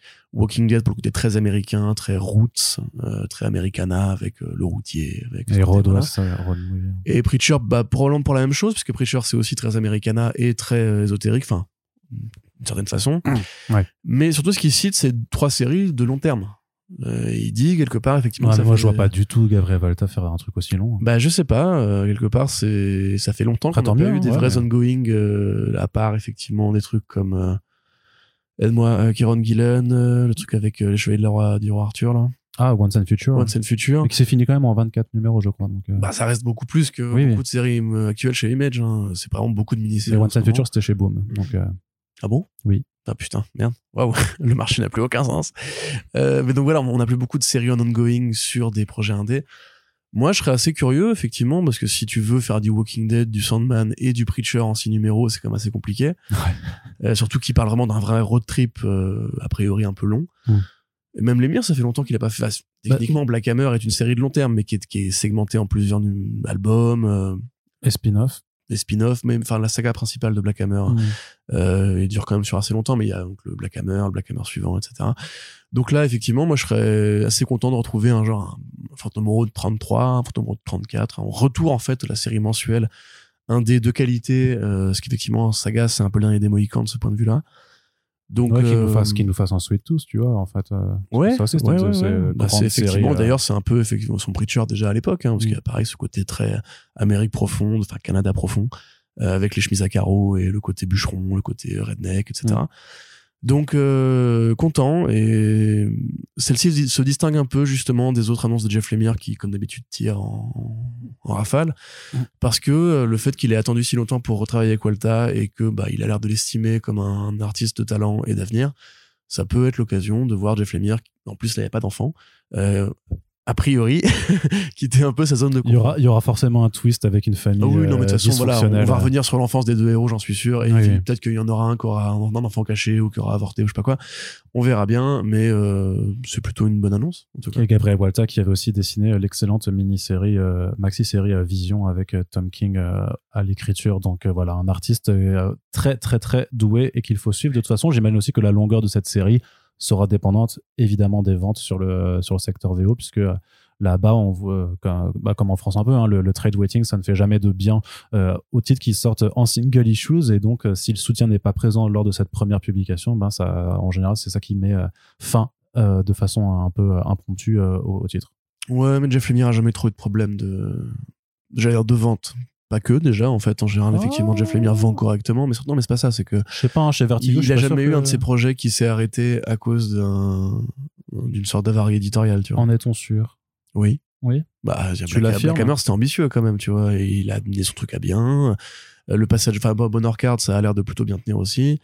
Ouais, mais Je- parce que justement, c'est des, c'est des, c'est des, c'est des projets qui sont à chaque fois, on va dire, en format court, si, si tu me permets l'expression. Oui, oui, oui, certes, mais dans ce cas-là, il pourrait rebasculer le truc, euh, faire des sorties vraiment graphiques directes, tu vois. Enfin, honnête- honnêtement, Jeff Lemire, c'est quand même l'un des plus grands. Euh, Non, non, mais je te, je te, installé je te contredis pas. hein. Je te contredis pas. Je demande toujours à voir parce que le marché évolue, que euh, qu'il y a des tendances dans le marché indé aussi qu'on qu'on qu'on est en train de suivre et que les transformations font que, font que je suis moins certain que même avec Jeff Lemire, une ongoing pourrait euh, de long terme en fait pourrait fonctionner. Mais je ne demande qu'à avoir tort sans jeu de mots. Donc, on va maintenant passer du Tu côté. sais, si tu dis sans jeu de mots, tu, tu, euh, tu acknowledge le jeu de mots, Oui, du coup. c'est ça. Donc, on peut pas tout avoir, on peut pas tout Ah, avoir. d'accord, Je, vrai, peux pas raison. ne pas faire de blagues et ne pas non plus pas tort. mentionner le fait que je pourrais Ouais. faire euh, cette Non, c'est blague. une bonne chose, Voilà, je pense. très bien. Bon, bref, on a fait le pitch. On a fait le pitch. Ah, euh, jeté les perches tendues, ça, dans la gueule. Parce c'est ça. Euh, que justement, là, on est, bon, on est quand même sur une bonne durée. Oui, Le podcast. le mec me provoque. Le mec me provoque. Euh, Ryan Otley de Oui. retour chez Image Comics en 2023. Euh, ça fait plaisir aussi. Le dessinateur de Invincible ou de Grizzly Shark qui s'en reva donc au Creator Round après avoir passé quelques années chez Marvel où il avait fait notamment du Amazing Spider-Man avec Nick Spencer. C'était pas ouf. Et du Hulk avec Donny Cates. C'était un petit peu mieux. Mais justement, on avait euh, vu dans un dernier front page que Donny Cates ça a visiblement eu quelques petits soucis personnels et qu'il a abandonné tout simplement l'écriture des séries Hulk Hulk et Thor. Euh, il a d'autres projets de prévus, très certainement avec Greg Capullo euh, chez Marvel. Mais euh, en attendant, donc Ryan Otley va terminer euh, ses numéros, je crois, jusqu'au numéro 13 euh, euh, sur Hulk, dont les derniers qu'il é- écrira euh, finalement, et euh, va s'en retourner faire du Creator Round pour les prochaines années. Moi, je suis plutôt impatient de voir ce qu'il nous prépare, puisque euh, justement, enfin moi, je- je- j'espère d'a- d'a- d'avoir du nouveau du Ryan Otley qui se fait plaisir sur la mise en scène avec quelque chose limite de très bourrin. Ça ça m'irait aussi complètement à voir s'il sera à l'écriture et au dessin pour son prochain travail. Mais je crois qu'il a dit qu'il était justement en, en discussion avec un auteur. Donc ce serait chouette de, revoir Mais Battle Beast, c'est bien lui. Battle façon. Beast il me semble que c'est lui mais je pense qu'il y a autre chose euh, que justement il y a, il y a autre chose effectivement il a annoncé qu'il faisait une mini-série euh, Battle Beast donc dans l'univers d'Invincible Ouais, avec, Kirkman au scénario. avec Kirkman qui sera donc une sorte de préquel sur euh, ce qui arrive à Battle Beast dans euh, la série Invincible. Euh, à côté de ça, il avait Je- fait Rick Grimes 2000 récemment encore avec Kirkman. Toujours pas d'annonce de VF pour ça, non si? Euh, non Les gars. Donc, euh, ouais, non, c'est cool parce que Otley, effectivement, est toujours meilleur quand il y a le moyen de mettre du sang, en fait, simplement. C'est aussi bête que ça. Le mainstream ne lui va pas parce que c'est un artiste qui est généreux Ah. dans la, la violence. Après, dans Et son faut, Hulk, dans, dans le euh, premier arc de Hulk, quand même, euh, il pouvait justement le, le concept de la série lui permettait de dessiner un Hulk qui se tabassait avec plein de monstres et de Ouais, façon qu'il arrachait les bras Oui, oui, oui, c'est super Avec violent. du sang rouge. Oui. Pas des humains. Ouais, mais c'est quand même ultra- Oui, mais tu- tu Ouais, retrouvais- voilà. tu Et la retrouvais quand même- des médias Non, mais tu- tu retrouvais quand même l'ultra violence propre à Invincible. Je trouve que. Ouais, moi, je veux des humains qui s'arrachent des bras. Mais toi, tu es, tu, tu es plus bizarre que moi en fait. Mais non, j'ai lu Invincible et j'ai bien. Tu veux Ultra Méga? J'ai- Tu veux on parle Ultra Méga? J'ai Ultra lu Méga? Invincible aussi. Imagine, c'est Ultra Méga. Il fait un spoof de l'Ultra Méga avec James Harden au scénario. Ah, ce serait chouette. Ça. Ah, t'as vu, là, tu rêves, là, Bah, déjà qu'il faisait des couvertures, il faisait des couvertures variantes pour Ultra Mega. Donc, euh, Ben voilà, c'est ça le projet, je l'annonce en 2023. On va l'obliger en fait. J'appelle. Ryan, C'est ça. on a ta femme et tes gosses. On va appeler Ryan. On fait. Hey Ryan, ouais. On sait où t'habites. Ouais, on sait, on sait ce que tu vas faire l'année prochaine. Ah bon Euh, C'est un. C'est, euh, tu vas faire ultra méga avec James Harden. Mais non, c'est pas du. Si, c'est ce que tu vas faire. Mais tu l'entends là C'est ton fils. Regarde, il est avec nous. Alors qu'est-ce que tu vas faire Alors qu'est-ce que tu vas faire? Euh, Ok, je vais faire un Euh. spin-off de ultra méga avec Ah, c'est euh. Ils ont tous la même voix. Ils ont tous la même voix. Tous les ricains la même tu sais, c'est comme les sketchs de Cadmera de Jean-Michel Lavoie. C'est une imitation unique pour une voix unique. Ouais. Et bah moi, c'est ce que je fais. Parce qu'au départ, c'était Dan Didio, ça, cette voix-là. hein, Rappelle-toi à l'époque. Oui, bah c'est la Dan grande Did- époque. C'est Dan Didio, c'est Kevin Feige, c'est Ryan Otley, c'est tout le monde. Bon, en tout cas, Outlaw revient en Indé, ça c'est cool, vive le sang et la violence. Et Mark Millar qui prépare du Superman en 2024. Entre autres, Arnaud, Entre autres, enfin, entre autres, tout de même, mais- vous êtes fous. Alors, Mark Millar, déjà, qui prépare une suite à Ambassadors, qui n'est même pas encore sorti, sorti. il est trop fort, ce mec euh, qui prépare, enfin, qui a présenté effectivement les premières planches de Big Game où on voit qu'il y a les personnages de The Ambassadors, donc c'est vraiment le lancement de franchise euh, un peu Hollywood univers partagé euh, de la grande époque, encore une fois. Euh, C'est-à-dire que le truc n'est pas encore sorti, l'héroïne est déjà dans trois projets à la fois. Donc ça, effectivement, c'est euh, Millard qui a fait sa newsletter de fin d'année, qui a dit « Je suis fatigué, j'ai beaucoup de choses de prévues, donc là, je vais prendre quelques jours de vacances et je reviens début janvier. » On lui répond « Ok, cool, Marc Millard, mais qu'est-ce que tu as de prévu ?» Et il répond « Alors déjà, il y a Nemesis Reloaded, il y a la suite de Byte Club que j'ai commencé et qui est nulle. Euh, désolé Marc Millar, Bite Club c'est pas bien. Voilà, ça, Ouais, mais c'est ça, ça sanglant. valait pas le coup de le vendre 2 euros. Ouais, mais il y a du sang. Ah oui, non, mais, bon, Toi mais c'est nul quand même. Toi qui aimes bien le sang. Ah oui, mais ça suffit pas, Arnaud. Oh. Tu vois, c'est voilà, il faut du sang, il faut du bon sang. Il y a du bon sang et de mauvais sang. Continue. Donc, euh, bref. Euh, donc effectivement, voilà, il a euh, trois spin-offs prévus pour euh, Big Game. Ce qui est curieux dans la mesure où Big Game était censé être un crossover entre quatre séries. Donc ça veut dire que, en plus de quatre séries, par- parmi lesquelles donc Ambassadors, Hit Girl, Nemesis Reloaded et la quatrième, bah, c'est Magic Order. Donc tu te dis bah du coup c'est pas des spin-offs, c'est juste des suites de ce qu'il avait déjà fait. Donc ça veut dire qu'il va aussi s'en servir pour introduire de nouveaux personnages. Bon, très bien, ça va être effectivement Plutôt son, son Avengers à lui quoi. Ce on qui est dire. plutôt classique comme façon de procéder. Bah, en super-héros, oui, euh, mais pour Mark Millar jusqu'ici, pas vraiment, parce qu'il avait, il avait jamais vraiment croisé ces personnages, à part Girl et Kick-Ass, mais qui sont du même Mais univers. il était, euh, il était la quand même temps que l'appellation Miller World prenne une, euh, Oui, mais ça fait 10 ans, tu vois. signification. Moi, j'ai vraiment peur de ce que ça va donner au niveau de la cohérence des, enfin, la cohérence des récits. Elle est impossible, puisque c'est des personnages qui vivent dans des mondes différents. mais ça va être violent. Euh, c'est le, point- le commun de Est-ce tous que tu le ces vois univers, c'est que c'est que tu violent. penses qu'il s'autoriserait à tuer ses propres héros, euh, qui sont des franchises à part entière et tout? Je sais pas. hein. Certains personnages, ouais, tu peux. Parce que c'est pareil, Nemesis, ok, bon, il a 40 000 coups d'avance et compagnie. Si tu le mets en face de Huck, euh, bah, il lui arrache les deux bras et c'est fini, tu vois, encore une fois, bras arrachés. Euh, donc voilà, beaucoup de projets de comics pour 2023 pour euh, le Miller World, en plus de ce qui avait déjà été annoncé, hein, évidemment. Euh, et euh, pour le Superman, il avait dit donc en novembre, et d'ailleurs Ble- Bleeding Cool avait Début dit décembre, c'était. début décembre, pardon. Bleeding Cool avait dit que c'était sûrement un coup de promo pour essayer qu'on fasse parler de Bike Club et d'Ambassadors. Ce qui est possible aussi. Hein. Mark Millar, c'est quand même un roi des coups de promo mensongers. Rappelez-vous la photo où Obama tient un comics euh, supérieur. C'est une photo complètement truquée, mais qu'il avait posté en mode genre, hey, Obama lit mon comics. C'est aux premières, premières de, de Photoshop et tout, à l'époque où personne pouvait encore identifier un fake ou pas un fake. Et Barry Johnson avait dit, non, mais ça, c'est de la connerie, c'est pareil. Jamais. On a, la vraie photo, c'est celle-là. Il y a plein de trucs comme ça. hein. Il y a plein de trucs en mode genre, il fait des fausses publicités. euh, ou alors il dit qu'un un Navy 6 l'a envoyé des menaces de mort. Enfin voilà. C'est plein de trucs comme ça. Marc Millar, c'est un vrai petit escroc, un vrai petit filou d'amour. Et euh, là, Bleeding Cool, apparemment, enfin Reed Johnson précisément, est devenu, enfin, redevenu pote avec Marc Millar parce qu'en fait, ils sont membres du même club privé à Londres. Euh, Il y a un club privé pour les fans de comics. euh, et Marc Millar a racheté ce club privé parce qu'il avait avant été racheté par des fans de crypto. Probablement que Marc Millar va se lancer dans le crypto et le NFT en 2023. On ne sait peut-être qu'il a voulu racheter le truc justement pour que ce soit plus des fans de Crypto Kill. Non, parce qu'apparemment, il a pas viré les fans de crypto. Ah. Il les a gardés, c'est juste qu'il a mis de la thune dedans. Et Johnson dit qu'a priori, il y aurait moyen que Mark Millar se mette à la crypto. Oh, pitié, non. Bah, c'est un mec qui a toujours suivi le pognon. Hein. euh. Oui, mais. Et puis Netflix fait des, des, des NFT déjà, non? Non, je crois pas. Non? Ah, bravo Netflix, bravo à vous. J'en sais rien. Mais donc, du coup, comme, maintenant ils sont redevenus potes, euh, ils considèrent maintenant que c'est une annonce sérieuse le coup du Superman. Et effectivement, Millard, à la fin de sa newsletter, dit 2023, j'ai beaucoup de trucs à faire. Je vais essayer de tout faire dans les temps. Je vais essayer de tout euh, mettre bien bout à bout. Une blague avec dans les temps, Arnaud? Euh Non. D'accord, très bien. Euh, et si j'y arrive, 2024 sera l'année où je pourrai un peu me libérer du temps pour faire d'autres projets. Notamment un truc Superman qui m'a euh, gentiment été proposé par DC Comics. Parce qu'il avait fait un tweet, je referai bien du Superman. En fait, en il a dit qu'il avait une idée. euh, Il avait une idée de. de- il a dit, euh, c'est sûr que je vais en refaire parce que j'ai une idée qui me trotte dans la tête et que je note des carnets depuis pas mal de temps. Et en fait, à la suite de ce, de, de ce tweet, c'est Mary Javins, donc qui est l'éditrice euh, en chef de DC Comics actuellement, euh, qui l'a contacté. Et grosso modo, si effectivement les emplois du temps s'accordent bien, en 2024, il devrait pouvoir s'y mettre. C'est ça. Et donc, ça veut dire que le deal d'exclu- d'exclusivité avec euh, Netflix a visiblement une faille, ou en tout cas une, un espace de liberté. Ou alors que Mark Millar compte démissionner de Miller World, j'y crois pas une seconde. Mais bon, on verra bien, parce qu'il a quand même l'air un peu crevé. Euh, et peut-être qu'il arrêtera du coup de dire tout doom au début de toutes ces phrases, euh, une fois qu'il sera sorti du bâtiment Netflix, euh, libéré de ses chaînes et de ses boulets aux pieds. Après, s'il rapporte assez de thunes à Netflix, je vois pas pourquoi Netflix le- lui autoriserait pas. Je, Ouais, je pense que ce que je t'avais dit à l'époque. hein. Non, mais je pense que le, le contrat, le contrat est fait, stipule certainement que tout ce qui est creator owned, en tout cas, enfin tout ce qui est indé, appartient à Netflix.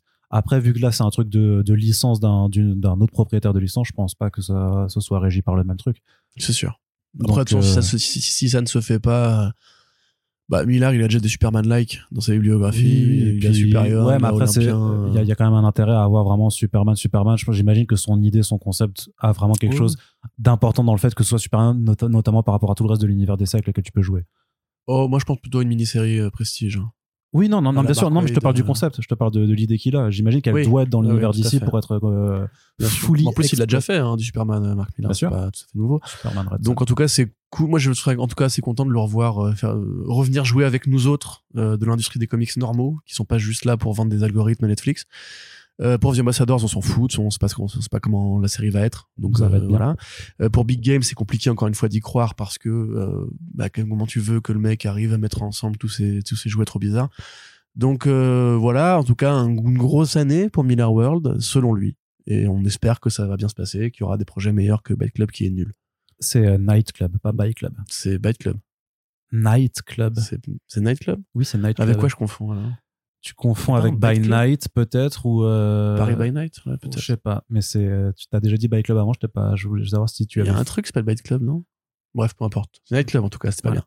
bien. C'est important. L'info à retenir, c'est que c'était pas bien. Je crois qu'on l'a. C'était vraiment pas bien. Je pense qu'on l'a compris, euh, Corentin. Co- Et justement, on va finir cette partie comics parce que tu voulais absolument toucher un mot sur, Oui, sur la news la plus importante de ce front page. Alors, on allait quand même pas finir l'année sans dire du mal de Marvel. Ça quand même, Arnaud. Ça va pas ou quoi Tu sais, t'es pas obligé de rentrer dans la, dans, le, dans, le- dans, dans la caricature du personnage que tu te donnes pour le podcast. Hein. C'est toi qui me donne ce personnage déjà de base. Et accessoirement, non, non, c'est juste pour mettre une petite actu euh, Howard the Duck. Parce que euh, l'année prochaine, Howard the Duck fête ses 50 ans. Mm. Et ouais, c'est trop cool, non euh, Personnage créé par Steve Gerber. Au départ, une sorte de parodie de Conan le Barbare qui aura inspiré euh, plus tard Cerebus euh, de Dave, Dave Sim. Voilà, tristement. Euh, qui après a été repris, notamment, c'était pas McGregor, c'était qui qui l'avait repris ensuite? Bah, Dans une fameuse grande série où justement on, demandait à Howard the Duck de se rhabiller parce qu'au départ, quand Howard the Duck apparaît, c'est un canard en costume, mais qui a le bas du corps qui est euh, nu, comme euh, Donald. Duck. Et à l'époque, Disney avait euh, gentiment fait une menace de procès euh, à Marvel en leur disant bah, Tu me rhabilles le canard parce qu'il ressemble un peu, trop à Donald là et ça va pas le faire du tout. Et donc bah, Marvel avait dit Ouais, j'ai peur, donc on va le rhabiller.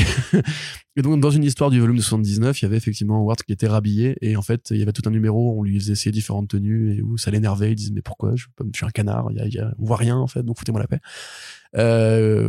Zoom de, enfin, flash de quelques années en avant. Disney rachète Marvel et là Howard the Duck du coup devient très discret. Enfin il a jamais été vraiment très, très mis en avant mais bon. Il y avait eu la série de Chips Darsky en 2015 puis en 2016 il y avait eu une série euh, animée prévue avec Kevin Smith en 2018 qui a été annulée par Kevin Feige euh, une fois que, que Hulu a été racheté par Disney. Beaucoup de rachats par Disney. Euh, à côté de ça bah pas de projet particulier en comics pour Howard the Duck qui a vivoté chez Gwenpool chez Squirrel Girl par-ci par-là il a plus de BD à lui, il a pas de série animée à lui. Il a est apparu de- dans What If, quand Il est apparu dans What If pour une petite prestation. C'était pas un épisode de mise en avant non plus total. Mm. Il est apparu dans les post-gènes des Gardiens de la Galaxie et si vous clignez des yeux très fort, vous pouvez l'apercevoir euh, dans une des scènes d'Avengers Endgame quand les portails s'ouvrent. Il est dans la mêlée. Et oui, il faut vraiment zoomer, mais on, il est là. Donc bon, c'est un peu hypocrite de la part d'une boîte qui visiblement ne s'intéresse pas à Howard the Duck, se fout complètement de ce personnage et limite s'il pouvait disparaître au profit de Donald, qui a droit à des couvertures Marvel à lui de son côté avec Mickey et Dingo, euh, de fêter l'anniversaire de ce héros. Bon. Et en plus, c'est quand même la somme formidable de quatre couvertures variantes, dont une couverture La planète des singes, parce qu'ils ont mélangé les deux, tu vois. On dirait qu'il est trimballé par un singe, en fait, Mais dans, a- dans son dos comme un bébé. Il y en a une avec le Cosmic Ghost Rider qui est sympa. Quand même. Ouais, ouais, t'as le Cosmic Ghost Rider, t'as euh, Black Cat et Mary Jane. Et la dernière, c'est euh, Warlock, je crois, où il tient le gant de l'infini. Du coup, ah, c'est trop méta, il tient le gant de l'infini, parce que c'est un petit canard et tout, c'est rigolo. Donc bon, euh, pff, tu fais un anniversaire d'un héros, qui a même pas de BD à lui, qui a même pas un one-shot à lui, avec quatre variantes franchement pas ouf, dont une qui est avec la planète des singes, alors que tu essayes visiblement d'annuler tout ce que tu peux faire euh, annuler avec lui. Je trouve ça d'un niveau d'hypocrisie et de cynisme euh, abject. Quand en parallèle, encore une fois, euh, Marvel rend hommage à Marvel avec des couvertures Marvel tout le temps, ou à Disney, parce que du coup Disney se rend hommage à lui-même à travers Marvel. Euh, voilà, ça me fait doucement rigoler. Rendez-moi Howard the Duck. Les séries de Zdarsky étaient bien. La série de Garber est un des grands chefs-d'œuvre oubliés euh, de l'âge de bronze. Et le film Howard the Duck. Et le bien. film Howard the Duck, produit par Lucasfilm en plus, qui a été racheté par Disney. C'est le nombre de fois où j'ai été racheté par Disney sur une seule actualité quand même, euh, qui était donc nul à chier, hein, comme on le sait. Euh, à l'époque, c'était un, un film en, en animation. Finalement, ils l'ont fait en live, en live action parce que c'est des imbéciles. Le film est très mauvais, euh, a enterré pour de bon encore une fois tout espoir d'avoir un jour un Howard the Duck populaire. Je te parce rappelle que, l'actrice avait dit il y a quelques années qu'elle essayait de militer pour Ouais, euh, faire revenir. C'était l'actrice de Retour vers le futur en plus. Ouais. C'était celle qui jouait euh, Lorraine dans Le Retour vers le futur 2 et 3, je crois. Euh, Il y a donc une scène fameuse où elle couche avec le canard, euh, qui est extrêmement curieuse. VF affreuse pour ce film d'ailleurs.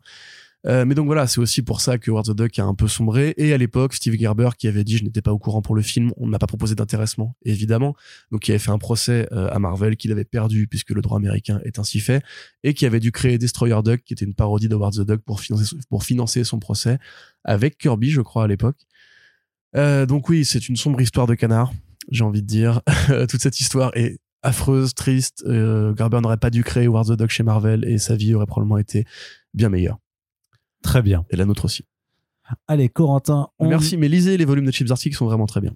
Euh, je sais pas si Panini les avait édités en VF. Je crois, hein, il me semble. Mais peut-être pas en album, peut-être que c'était en kiosque à l'époque, mais je suis pas sûr qu'il y ait une réédition en album après euh, à avoir, à vérifier euh, sur vos moteurs internet. Corentin, on passe maintenant à une courte partie dédiée aux écrans avec donc la première partie sur la télé, puis on reparle de Mark Millar puisque dans cette même fameuse newsletter, il a dit qu'il y avait une adaptation de Huck en préparation. de hack. Ouais, euh, effectivement, donc il a vraiment fait un gros point hein, dans sa newsletter. Donc on a énuméré les trucs comics, qui est, euh, bah, voilà, du coup c'est un jeu de mots visuel, donc ça, Mm. ça ne compte pas. Bien, bien joué Arnaud. Parce que j'ai serré le point et je l'ai montré à, Voilà. parce que j'ai un gros point aussi. Voilà, c'est un gros point. Putain. Faut expliquer les blagues. euh, C'est vrai qu'il y a c'est de l'audio description. Oui, c'est ça. Euh, bientôt le podcast en odorama. Donc, euh... Putain. Donc effectivement, il a fait un gros point C'est bon. Moi j'ai fait la blague une fois, je la refais pas. avec pas mal d'annonces de comics, mais aussi pas mal d'annonces de projets de séries télé, et enfin de projets de séries télé qui étaient déjà annoncés en quelque sorte. Magic Order suit son cours et ils ont un showrunner de qualité apparemment. Euh, D'après Millard, c'est l'un des meilleurs showrunners sur le marché actuellement. C'est Steven. sûrement, c'est sûrement, Steven c'est sûrement. Steven c'est Vince Gilligan ou c'est sûrement euh, voilà le mec euh, Lorenzo Di Bonaventura. Saul. Euh, peut il est pas showrunner lui, il est Je juste sais, il est juste producteur, producteur, mais de, pour- merde. C'était pour faire la Euh, blague. Donc effectivement, on verra bien ce que ça donne, mais la série avance et c'est la prochaine priorité de Miller World. Ils vont la tourner en début d'année. Ça y est, Magic Order va sortir de terre, c'est trop bien, c'est la meilleure série Miller de tous les temps. Ouais, c'est Mark. Guggenheim. Et la façon dont ils sont foirés Jupiter's Legacy, qui était en plus une BD facile à faire en série télé, je pense, euh, nous pose la question de qu'est-ce que Millard considère comme une bonne série télé. À côté de ça, le tournage continue et la post-prod continue sur American Jesus. Voilà, pareil, euh, une version qui n'aura a priori rien à voir avec la BD euh, originelle puisque ça se passe au Mexique. Même si le héros reste caucasien américain, ce sera pas, les mêmes thématiques puisque la première BD était une critique de la, du puritanisme américain. Enfin, nord-américain, je précisément, les États-Unis, pardon. Euh, et après, il a dit effectivement, et ensuite on va faire Huck en série télé, et c'est la truc qu'on fait juste après Magic Order. Donc tu dis waouh, c'est- ah bon? Je, La dernière fois que j'étais, moi j'étais aux nouvelles, c'était en 2015 et ça devait être un film.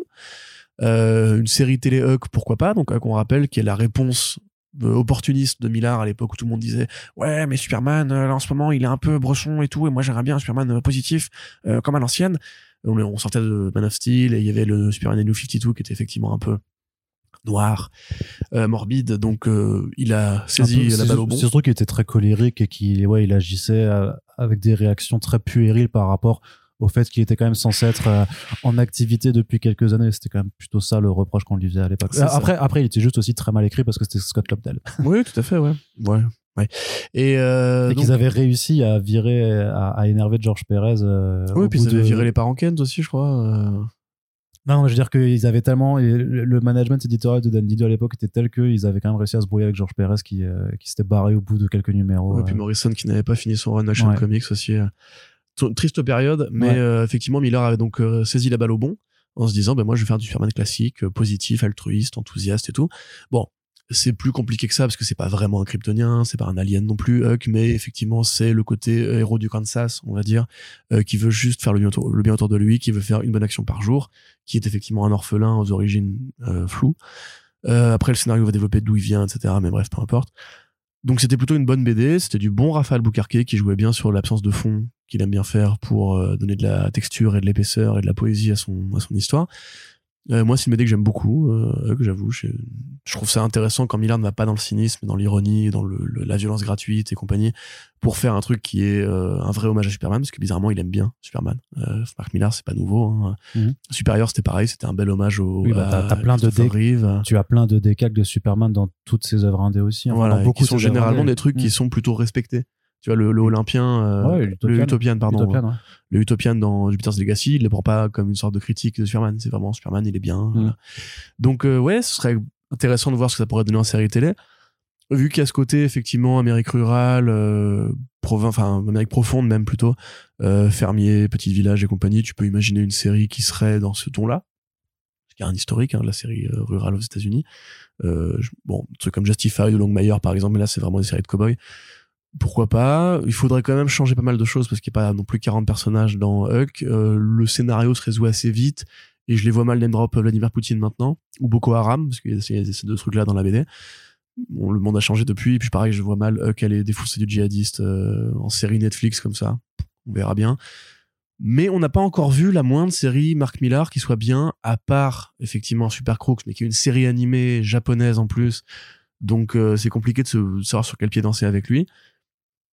Contrairement à d'habitude, on peut pas dire que ça filera de l'argent aux auteurs, parce qu'ils sont tous sous contrat. Euh, Albuquerque, je pense qu'il est encore techniquement copropriétaire, mais il a dû vendre ses droits aussi quand Miller World a été racheté. Donc à voir. En tout cas, moi, si ça a l'effet Netflix euh, élévateur de faire vendre une bonne BD de Mark Millar, pourquoi pas. Mais elle est encore dispo en VF, ça? Alors quand j'en ai parlé sur Twitter, les gens m'ont répondu que non, euh, voilà. s'arrache à prix d'or sur les réseaux, mais dès, dès que la série va sortir, euh, Panini fera une Je pense qu'il y réédition, aura une euh, réédition, en du coup. deluxe euh, avec des bonus, machin. Donc pourquoi pas. En tout cas, moi, je trouve ça plus intéressant que Magic Order à faire en série télé, en tout cas. Comme Ouais. le film, tu vois, le film Nemesis dont on entend des nouvelles. Ah oui, et donc après, après ça, le prochain prochain projet, c'est le film Prodigy, et qu'il a bah, aucun intérêt. hein, très clairement, c'est une, c'est l'une des très mauvaises BD de Mark Millar. C'est encore Albuquerque au dessin. Euh, ça a vraiment aucun intérêt à faire à être fait en film. Mais peut-être que comme il y a des mauvaises BD de Mark Millar comme Secret Service qui ont été faites en bon film, peut-être que ça va Ouais, que ça peut changer un peu la donne, mais c'est vrai que il y a un côté répétitif parce qu'on a eu les, on a les James Bond, on a justement le Secret Service, enfin Kingsman. C'est vrai que Prodigy là-dedans. S'ils euh, prennent Idris Elba ou quoi, ce sera encore un actionneur bourrin avec un quarantenaire qui va défourailler des gueules et dire des phrases euh, punchline partout. Euh, du coup, je l'ai même pas fait en news isolé sur comicsblog.fr parce que je me suis dit, bon, le film Prodigy, on verra bien. Hein, euh, manifestement, lui, il ira d'y tenir. Mais derrière, si vous avez pas lu Prodigy, là, pour le coup, si vous voulez économiser de l'argent, euh, ne le lisez pas. En fait, euh, Lisez-le en bibliothèque. lisez-le en bibliothèque. Quoi. Mais donc voilà, grosse, encore une fois, actualité, Marc Millar euh, en 2023. Ouais, clairement. Et du côté de la télé aussi, autre annonce qui a euh, aussi est importante, on va dire, le jour du centième anniversaire de la naissance de Stanley, Marvel qui annonce un documentaire sur Stanley qui arrivera sur Disney Plus en 2023 où on peut bien évidemment se poser la question de l'angle choisi surtout, puisque autant ça pourra faire plaisir cer- certainement de retrouver plein d'images d'archives, et moi j'ai quand même l'impression que ça va être un documentaire surtout sur euh, le mec qui faisait des caméos plus que forcément l'auteur et, euh, et Bah ancien rédacteur en chef de Marvel.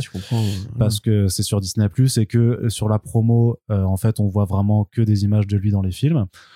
Mais quelque part ça permet d'avoir plein d'images de tournage et de trucs comme ça ça peut être sympa pour pour se rappeler que c'était quand même un, un gars qui avait l'air qui avait l'air cool mais ça clairement euh, ça n'enlèvera pas en fait toute une part d'ombre en fait du personnage notamment par rapport en fait bah, au, mérite qui s'est attribué sur beaucoup de ses de, de ses co-créations euh, bah, voilà qu'il a qu'il a qu'il a eu le mérite d'avoir écrit tout ça mais sur des pures questions de design de dessin et tout ça bah il y avait euh, les- Même de scénario, hein. tous les trucs qu'il dit, c'est moi qui l'ai inventé, c'est moi qui l'ai inventé. T'as une Mais- interview célèbre de Kirby au Comics Journal qui dit non, c'est pas vrai, c'est moi qui ai inventé ça et tout. Évidemment, c'est pas non mais parce qu'il y, a- il y a plus mais il y a- plus intéressant parce que moi ce que genre, genre, j'ai- en fait j'ai profité de cette parce que cette actualité voilà ça fait partie des choses qui ne m'intéressent pas forcément parce que tu sens quand même le produit très auto-congratulant euh, que fait que fait Marvel sur euh, bah, sur ce qui est devenu un petit peu sa sa figure publique et euh, et, et, et voilà ce que je dis c'est que autant c'est leur Uncle Benz maintenant. hein, Ouais, c'est non, mais c'est ça, c'est que autant c'est cool de voir des images d'archives s'il y a des choses inédites et tout, autant euh, je pense que il y a déjà pas mal de choses qui ont été euh, montrées sur cette année. Je suis pas sûr que ce documentaire-là précisément aille nous apprendre quelque chose d'intéressant. Par contre, ça me permet toujours d'en placer une sur un autre projet qui lui m'intéresse beaucoup, qui c'est qui est une BD qui s'appelle Father of Marvel Comics, Fathers of Marvel Comics d'ailleurs au pluriel, de euh, J.L. Mast qu'il est en train de préparer. C'est un énorme travail euh, de recherche sur justement ben, le destin enfin les débuts de Stanley et de Martin Goodman lors de la, voilà de la création de ce qu'a été le, Marvel euh, tel qu'on connaît aujourd'hui. Et justement dans un post euh, qui datait du même jour il explique en fait qu'il avait retrouvé des preuves dans ses recherches qu'en fait Stanley utilisait des euh, euh, des ghostwriters euh, pour certaines de ses histoires. Et euh, ce qui forcément amène encore plus du coup une part euh, une part un petit peu d'ombre sur sur les pratiques qu'il pouvait avoir et sur le crédit qu'on lui reconnaît même en tant que scénariste puisque apparemment bah, il faisait pas tout tout seul. Et je pense que voilà s'il y a un projet qui sera vachement c'est pas pour dire que c'était que c'est pas tout blanc tout noir c'est juste qu'il faut reconnaître aussi euh, voilà que personne n'est parfait, que Stanley était certainement quelqu'un qui n'était pas parfait non plus, même si la, même si son apport à la pop culture et à la culture comics il Ouais, est indéniable. hein, Il n'y a pas de souci il là-dessus. y, il y aura rien à redire sur ses capacités de dialoguer, sur ce qu'il a apporté sur euh, la façon de voir le monde avec l'univers Marvel, donc ça. Mais faut aussi engagements politiques pour la diversité. euh, Ouais, c'est ça. il y, a, il y a plein de choses que- qui ne seront pas enlevées, mais il y a aussi d'autres aspects qui sont aussi très, in- très intéressants à explorer, je pense, pour avoir vraiment une sorte Bah, de, de portrait complet. Donc, cette C'est le décalage entre le monstre sacré qu'on en a fait et la réalité en Ouais. fait qui est gênant parce que en fait du coup c'est un immense arbre qui cache une forêt en fait de d'individus que l'histoire ne, re- ne retiendra pas. Parce que Ouais, même quand on parle de Kirby et Ditko, Kirby et Ditko, on s'en souviendra. Ditko, il est accolé à, à Spider-Man, Kirby, c'est Kirby, mais il y a des tonnes aussi de petits artistes qui, pareil, devaient probablement écrire les dialogues ou faire les intrigues de leur BD, euh, ou même qui ont peut-être créé des personnages dont on se souviendra pas, du tout. Tu vois. Voilà. Donc, euh, à voir ce que le documentaire donnera, mais en tout cas, moi, c'était surtout pour remplacer. Donc, euh, vous pouvez aller sur Facebook et vous tapez juste Fathers of Marvel Comics. Il y a une page Facebook qui est dédiée à ce projet-là. Je sais pas quand il sortira, parce que, euh, par- mais par contre, pour le suivre depuis plusieurs années, euh, Mast va aux États-Unis, il va s'entretenir avec les, les ayants droit, enfin, avec les descendants des, des, des familles et tout ça. Euh, le niveau de recherche, pour vous faire un ordre d'idée, c'est pareil que ce qu'a fait euh, Run euh, sur Short Story, si ce n'est plus, limite. Donc, Ouais. voilà, je pense que c'est, je, je sais pas quand ça sortira, et je lui souhaite de toute façon de, de mener ce projet à bien, mais quand ça sortira, à mon avis, ça va être Mm. une bombe dans, dans le milieu de la BD. Et Mast avait même entretenu une correspondance avec Ditko lui-même de son vivant. Oui, c'est vrai. Ouais. Donc, voilà, ça, Je crois même qu'il l'a rencontré, si je dis pas de bêtises. Ça, je sais pas, faudra, de toute façon, on, on invitera Mast à en parler quand, quand il sera prêt pour en parler, parce que ce sera, à mon avis, voilà, ça, à mon avis, ça va être très, très, une BD qui sera très importante, euh, pour notre milieu et même à l'échelle de la BD américaine en général. Corentin, on termine la partie cinéma. Tu voulais parler du budget faramineux de Black Adam, dont on apprend de plus Eh en oui. plus en fait. euh, C'est ça, c'est que plus le temps passe, euh, plus en fait l'échec relatif au box-office devient en fait un échec cuisant, vraiment du pur point de vue euh, financier. Tu t'aperçois que qu'en fait que, que Dwayne Johnson a vraiment fait n'importe quoi avec ce film. Bah, lui, alors lui, oui. euh, Warner Bros aussi, parce que c'est pas que la fin Enfin, de Dwayne Johnson, Et New. Lines, hein. et New Line Cinema. Voilà, ça. et New Line. Euh, bon, pour résumer, effectivement, là, il y avait la, donc, les fameuses batailles. Parce qu'en en fait, on en a parlé, j'ai réécouté le podcast. hein. On en a parlé dans les deux, les deux précédents podcasts sans donner le contexte. Donc, pour le contexte, euh, la rédaction de Variety avait fait un article qui expliquait que le film allait perdre entre 50 et 100 millions de dollars en s'appuyant sur un budget de production estimé à 190 millions et euh, un, un- une euh, recette financière de 390 millions, je crois. Yes. Voilà, donc Qui après doit être un peu euh, plus maintenant. voilà, après les P&A, donc les press and advertising, adver- advertisement, donc la publicité, le- les coûts marketing, donc l'affichage dans le métro, les panneaux publicitaires, les spots télé aux États-Unis, etc., etc. Après, euh, bah aussi le travail des équipes de trailer et tout. hein, Voilà, vous connaissez, comme vous voyez comment ça marche à peu près. Et les petites lampes poches distribuées à l'avant-première du Grand Rex. Exactement, voilà. Et puis le, budget des videurs, enfin des, des videurs pour surveiller les avant-premières aussi, tu vois, qui balancent un petit rayon dans la gueule si tu, tu filmes, c'est horrible. Euh, ainsi que, oui, oui, il faut, je il faut bien. suis Faut pas filmer pendant les Je, je suis avant-premières. d'accord, je suis hein. d'accord, je suis d'accord. Non, mais je trouve la méthode un peu, un peu plus, tu vois, limite, on prend le mec, on, on le sort de la salle, je trouve ça plus humain, en fait, que de risquer de lui, lui crever les yeux avec un, un pointeur laser, mais bref. Euh, et effectivement aussi les coûts des résiduals, ce qu'il il faut jamais oublier ça. Hein, aux États-Unis, tout est euh, calibré, il y a des syndicats, etc. Donc il faut considérer qu'il y a des frais externes euh, qui, là en l'occurrence, étaient chiffrés à 4 à 43 millions. Donc une fois qu'on tout ça dans la boucle, Variety disait le film a coûté, enfin va perdre entre 50 et 100 millions de dollars. Là-dessus, euh, contre tribune de Deadline, réponse très agressive, qui répond c'est de la connerie, et littéralement quasiment comme ça, hein, euh, dit vraiment non non c'est faux, l'article Variety est complètement faux. Euh, voilà nos chiffres, et là il présente un tableau qui effectivement met dans la même boucle à la fois euh, les entrées au box-office, les locations euh, en VOD, les locations streaming, enfin le, les, les, les achats streaming par les plateformes de streaming.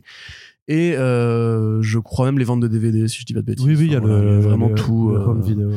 voilà, et donc bon, après ça, tout le monde s'est dit c'est quand même curieux cette tribune, et évidemment en plus fait une comparaison avec Captain America le premier, qui n'avait pas rapporté, enfin qui avait rapporté une somme quasiment considérable à celle de, Black Adam, et qui avait quand même amorcé une franchise. Voilà, donc c'est ensuite plein d'analyses, plein de commentaires. Revenez du coup à ce qu'on a dit les, les- les- les dernières fois par rapport à Captain America, par rapport à Deadline, cette tribune euh, incendiaire. Le Hollywood Reporter, même eux d'ailleurs se sont un peu euh, étonnés de la tribune de Deadline où ils disent vraiment c'est assez curieux que ces articles-là soient, soient sortis. Euh, Puck qui dit que euh, c'est Johnson qui a fait fuiter les chiffres, que Bros du coup était très énervé et que à côté de ça, bah, les chiffres qu'il a sortis sont en plus faux.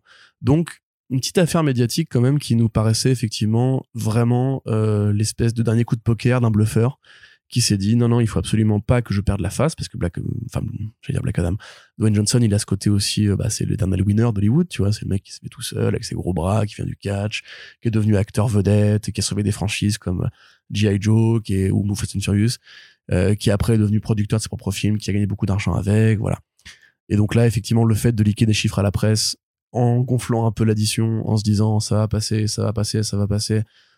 Voilà, c'était un petit peu pour, euh, pour, pour sauver les meubles et sauver son image publique. Ça lui ressemblait bien quand même, effectivement, on n'a pas trop de doutes sur le scénario de, ce qui est arrivé.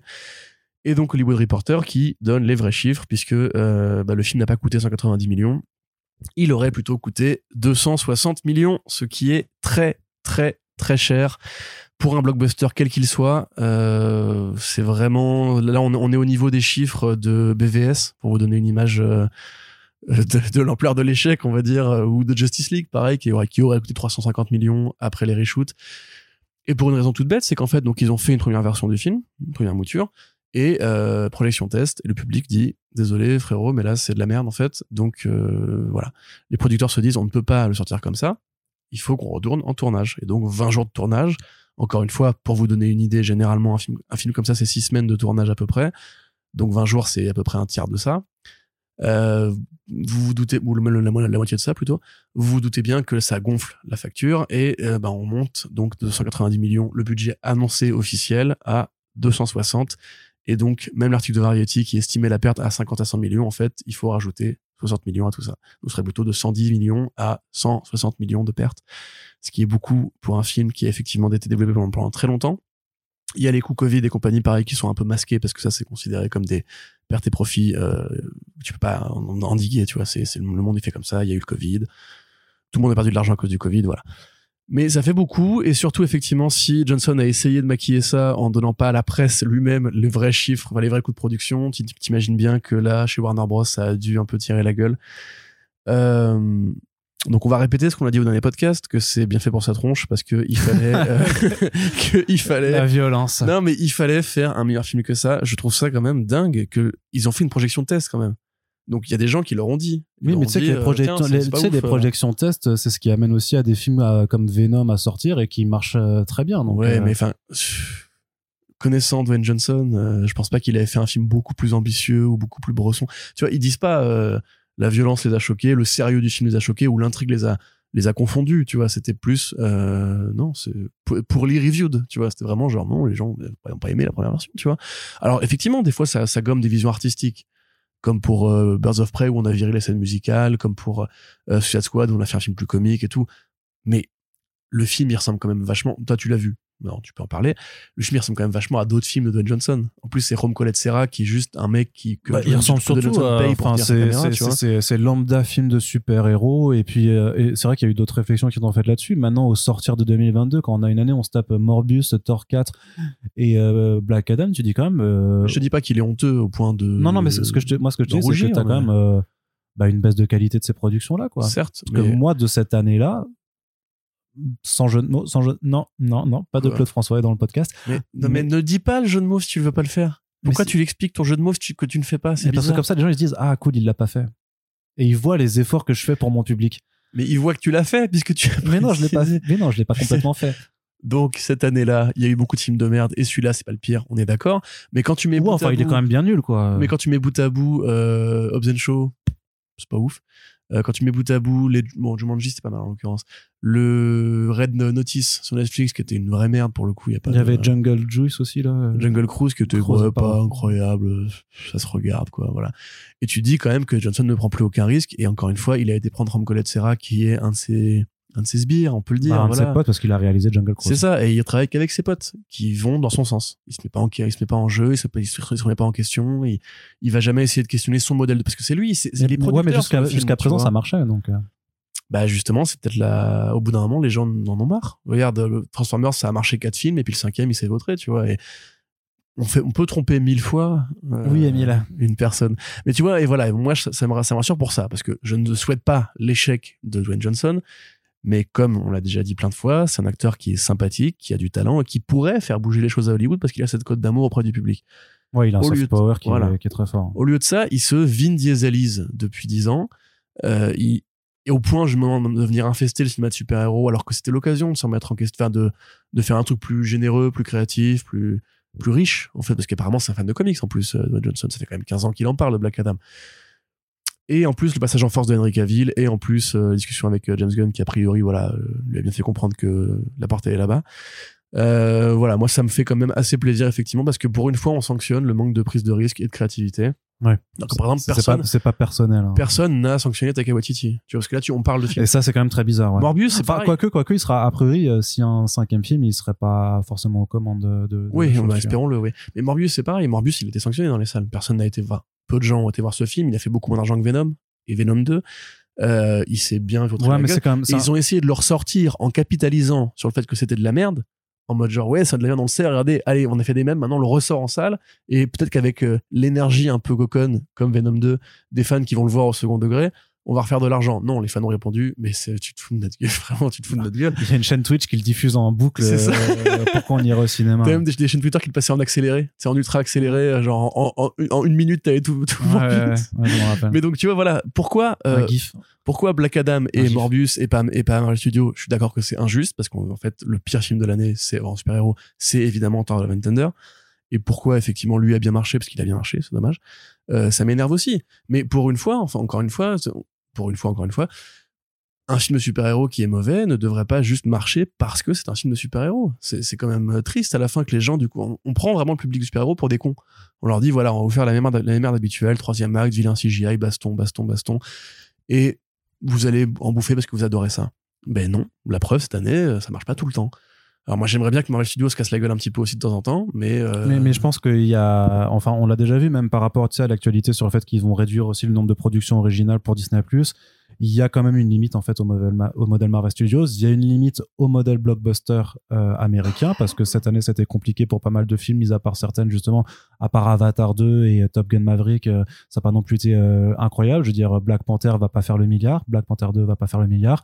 Euh, Thor c'était quand même une déception par ouais, rapport. mais à- après, ils ont plus la Chine, tu vois. Donc eux, quand, quand ils non, font mais, leur non, mais ça fait partie, mais ça fait partie. Il y a, il y a- il y a le fait que la, la Chine a durci ses règles sur les, sur la- l'import des films. Il y a le fait que le monde post-Covid aussi, il y a des, il y a des crises, il y a, plein de choses qui se mettent en place qui font que de toute façon, le système hollywoodien et le système de production, même des, des, adaptations de comics, est en train de changer et ce sera plus comme la période euh, Infinity Saga, euh, pré-Infinity War. On aura, à mon avis, même avec les Fantastic Four et même avec les X-Men, on n'aura plus de, cette effervescence qu'on a eu avec Infinity War et euh, Endgame, tu vois. Ah, parce que Kevin Feige donne plus la ligne de mire que serait un Galactus, que serait un, un Annihilus ou quoi, tu vois. Il y a plus Bah, de ils, crossover ils- à ils- l'horizon. ils veulent, ils euh. veulent faire avec Kang euh, malgré tout. Il y a quand même le Secret Wars. Ouais, mais, ça me sert, mais c'est euh, c'est une autre phase, là, tu vois. ouais. La Mais phase même, 4 qu'on tu vient vois, de c'est- vivre, c'est c'est que même, même ce Secret Wars, il, il, il fait petit bras au final, je trouve. Mais après, on, Ah, faut voir, faut voir. c'est dans très longtemps, mais C'est quand les fantastiques vont arriver que ça va vraiment commencer à devenir sérieux, je pense. bah, Parce que je pense- pense c'est- Lui, lui- le voit comme sa réponse méta à Iron Man, tu vois, en mode genre, ok,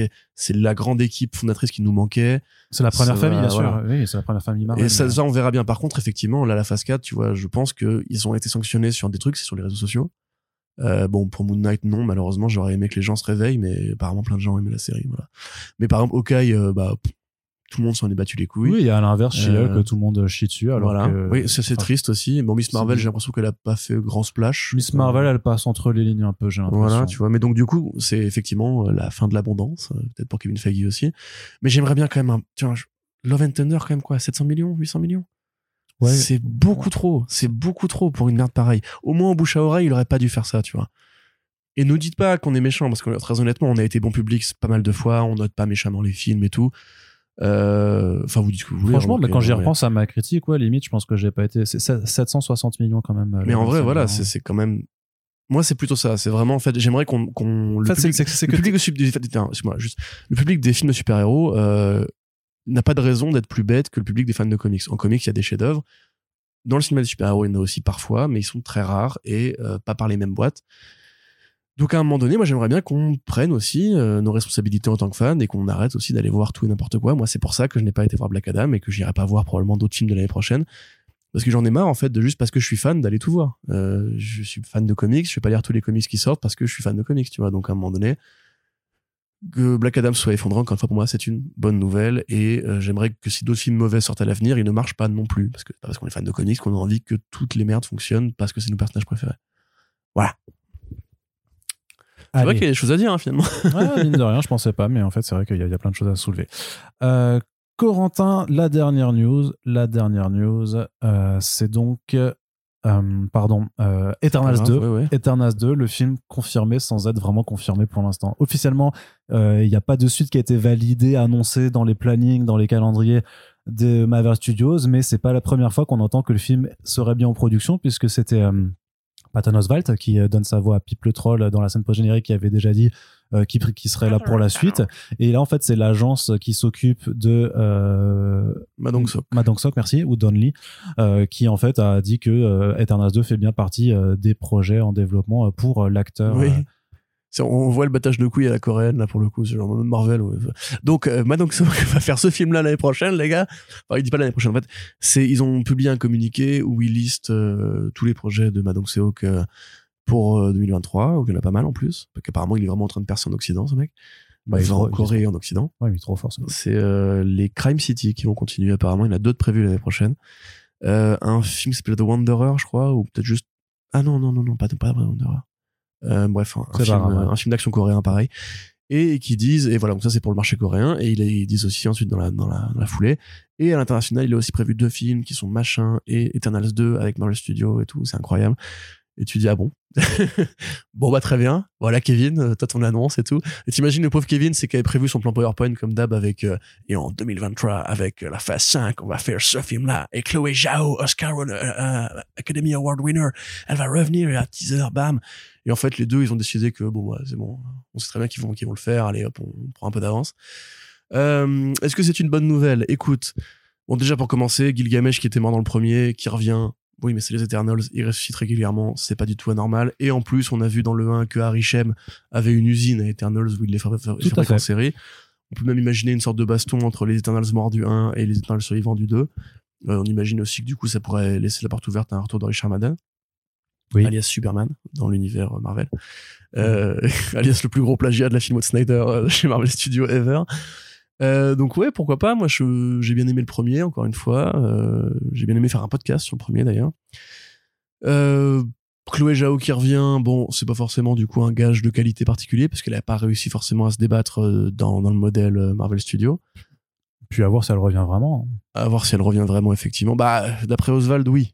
Euh, effectivement, je pense qu'elle a envie de s'amuser. Enfin, apparemment, c'était une bonne expérience pour elle le premier. Je sais pas pourquoi, mais euh, vu qu'elle s'en foutait, en fait.